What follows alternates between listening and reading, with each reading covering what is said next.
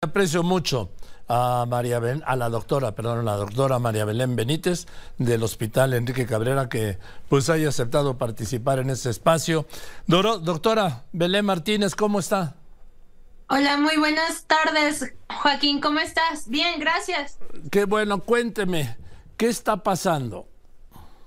Bueno, Joaquín, tuvimos que levantarnos en protesta porque tuvimos comunicación con nuestros compañeros de Guerrero, de Tlaxcala, de Nayarit, y eh, la situación para ellos es crítica. Entonces, no quisiéramos que se reproduzca la misma situación aquí en la Ciudad de México. Nuestros compañeros de estos estados llevan un año en la transición hacia IMSS Bienestar, ya completaron sus estudios de laboratorio, sus exámenes diagnósticos y aún a pesar de haber pasado seis meses un día, no hay basificación real para estos compañeros. Por lo tanto, nos levantamos para protestar por el derecho a la salud, la dignificación de nuestro trabajo y en apoyo a nuestros compañeros de otros estados. ¿Cuál es el problema, doctora?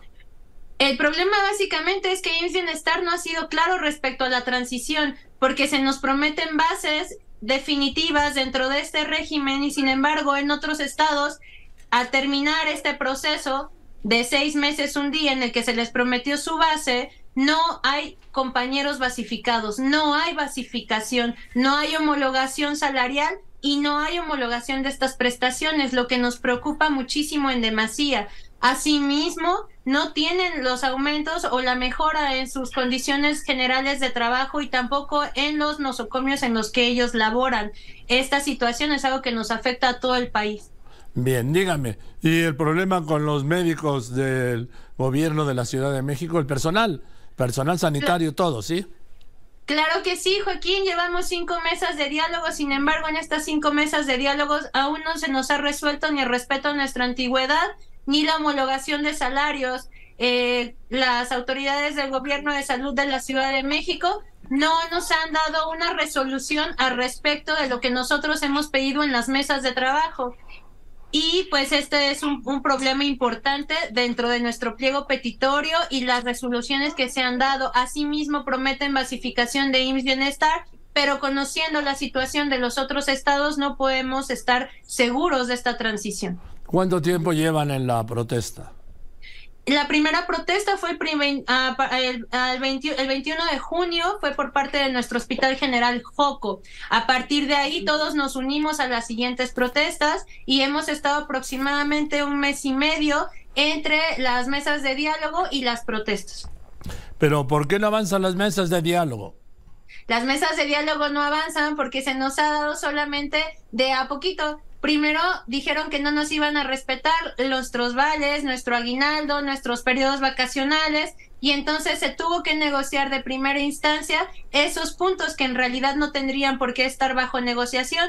Posteriormente se avanzó a decir que si nos podían basificar y dar las mismas prestaciones que nuestros compañeros basificados antes de ingresar a IMSS Bienestar como respeto a nuestra antigüedad y la homologación a nuestros salarios. La respuesta fue que no hay presupuesto para realizar esto, que no existe presupuesto para este personal de salud que lleva trabajando en algunos casos más de 10 años y que cuando ingresemos a IMSS Bienestar se nos contratará de nuevo ingreso. Vinieron nuevas mesas de negociación para resolver esta situación, cosa que no se han resuelto. Lo único que nos han dado son cinco días de asueto antes de entrar hacia IMSS Bienestar, pero de basificación nada. Posteriormente, en la siguiente mesa que tenemos este jueves, aparentemente se llegará a un acuerdo con IMSS Bienestar para asegurar la basificación como IMSS Bienestar. Sin embargo, viendo, como comento, la situación de otros estados, esto se nos hace una solución pues un poco remota.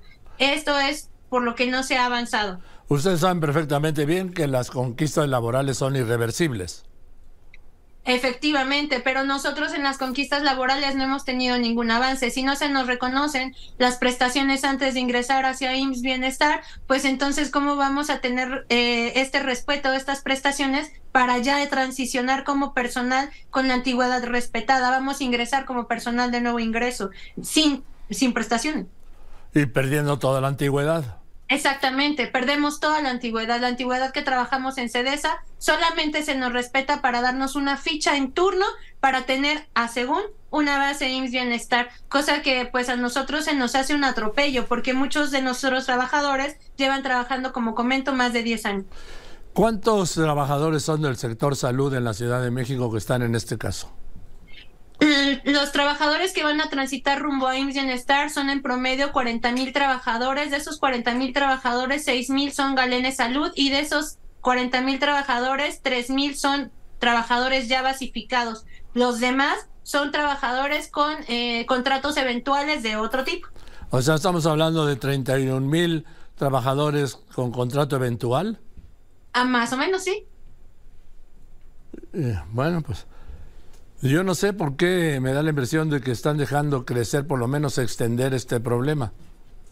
Es la misma impresión que nosotros tenemos, Joaquín. Nosotros estamos abiertos al diálogo desde hace un mes y no vemos razón de seguir creciendo estas protestas. Sin embargo, ante las negativas, ante pues la cerrazón de las autoridades, pues tuvimos que ponernos en contacto a nivel nacional con nuestros compañeros para poder discutir cuál es la realidad de este programa de IMSS Bienestar. A pesar de eso, nosotros seguimos en pie de diálogo con las autoridades para que se nos resuelva de la mejor manera. Nuestro lugar no es en las calles y tampoco es ahí con los granaderos, Joaquín. Lo que nos hicieron hoy, estamos súper indignados porque nosotros ni siquiera sabemos cómo comportarnos frente a una situación así. No somos personal que estamos acostumbrados a este tipo de protestas. Si estamos en la calle es porque estamos preocupados de verdad y porque estamos indignados por la situación que impera en nuestros hospitales y con nuestros pacientes.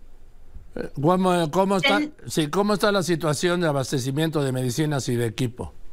¿Qué te digo, Joaquín? El, eh, el, abastecimiento tanto de insumos como de las herramientas con las que nosotros trabajamos desde hace años es precaria. Somos nosotros los que les decimos de frente a la población, no hay, no tengo, no puedo, no son las autoridades, nosotros somos la, el frente de esta, de esta situación. Muchas veces pues nuestros pacientes se enojan con nosotros, pero nosotros no tenemos la culpa del abandono que vivimos en nuestros hospitales y como trabajadores de la salud porque el gobierno, tanto federal como los gobiernos, eh, niegan que haya desabasto de medicinas y de equipo. Bueno, eh, Joaquín, yo te puedo invitar a ver en redes nuestras fotos, si tú eres parte de la vida diaria de cualquiera de nuestros compañeros, tanto médicos, enfermeros, administrativos, siempre va a haber falta de insumos porque la población que atendemos es muchísima y no solo eso. La atención que atendemos, la población que atendemos es personas, son personas vulnerables, de bajos recursos y nosotros precisamente por esa situación siempre hemos tratado de solventar el servicio pues con otras situaciones, ¿no? Siempre tratando de sacar lo mejor para nuestros pacientes. Si ahorita hay desabasto bueno, esto no es nuevo, pero poco a poco se ha ido encrudeciendo, sobre todo por el recorte presupuestal que se le ha dado a la salud en estos últimos años. Eh, ¿Cuántas personas atienden en los hospitales del gobierno de la ciudad? Nosotros atendemos aproximadamente, eh, bueno, yo te lo puedo decir como anestesióloga y hacemos un, un, cálculo aproximado. En un turno de anestesiología aproximadamente atendemos unas seis, eh, seis cirugías o más, 12 cirugías en caso o más, en caso de los este, hospitales grandes, por turno serían 12 por 3, 36 por día, por semana, por mes. Pues, sí, pero vamos, son cientos de... Eso, es solamente del lado quirúrgico, Joaquín, pues porque yo soy anestesióloga. Eh. No te sabría dar el dato duro, absolutamente eh, la consulta de urgencias. Tienen que ser cientos de miles de personas, ¿sí? Más o menos. Oiga, usted es anestesióloga, por cierto, ¿me permite hacerle una pregunta sobre el caso de su colega de Baja California Sur que fue detenido con el tema del fentanilo? Porque usted, usted usa fentanilo. Claro, yo uso fentanil para quitar el dolor en las cirugías. Algo que debemos de puntualizar aquí es que los anestesiólogos estamos para quitar el dolor, modular el dolor y mantener a nuestro paciente hemodinámicamente estable durante las cirugías.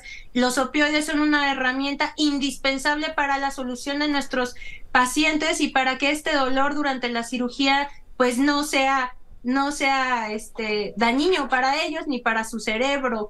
El fentanil es un opioide que se utiliza con fines médicos en los hospitales. El fentanil que se utiliza para tráfico de drogas o para consumo o para otro tipo, es otro tipo de fentanil con otra fórmula. Los anestesiólogos estamos ahorita sometidos a una casa de brujas por parte del gobierno porque utilizamos el fentanil como médicos. Esto es algo bien importante. Yo como anestesióloga junto con todo mi gremio estamos en riesgo de ser perseguidos por el uso de fentanil, como el compañero que menciona. Asimismo, pues es un problema bien importante. ¿Cómo vamos a quitar el dolor de una cirugía si no se nos dan las herramientas adecuadas, como los opioides de manera legal? Y es como nosotros lo utilizamos, de manera legal.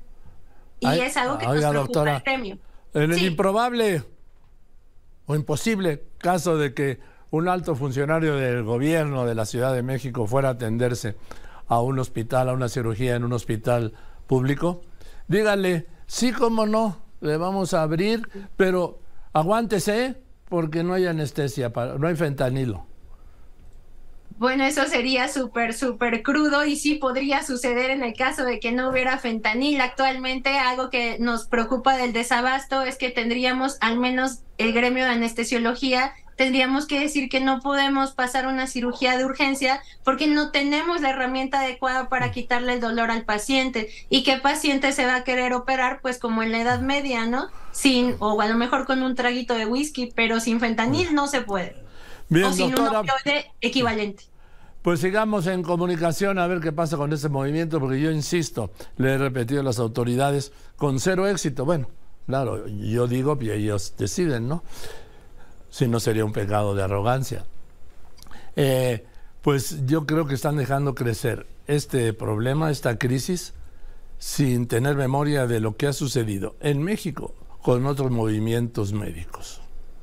Así es, Joaquín, algo que nos llama mucho la atención es que al menos de parte de nosotros somos todos los trabajadores que estamos unidos para dar un servicio adecuado en nuestra población y en un hospital. No solamente somos médicos, somos enfermeros, trabajadores sociales, eh, administrativos, lavandería, cocina, todas estas personas con estos contratos precarizados que no han recibido el reconocimiento a pesar de ser el primer frente, pues como ya sabes en la pandemia de COVID. Somos héroes olvidados, Joaquín, y esto de verdad tiene que detenerse. Gracias, doctora, y seguiremos en contacto. Le mando un saludo y saludo, saludo a los compañeros, a los amigos. Muchísimas gracias. Que estén muy bien. Buenas tardes. Es la doctora María Belén Benítez, ¿sí? Y este problema de los médicos, y no solo de los médicos, como me acaba de señalar, que la había dicho usted, el personal sanitario. 40 mil, de los 40 mil, 31 mil trabajadores del sector salud del gobierno de la Ciudad de México están en esta crisis.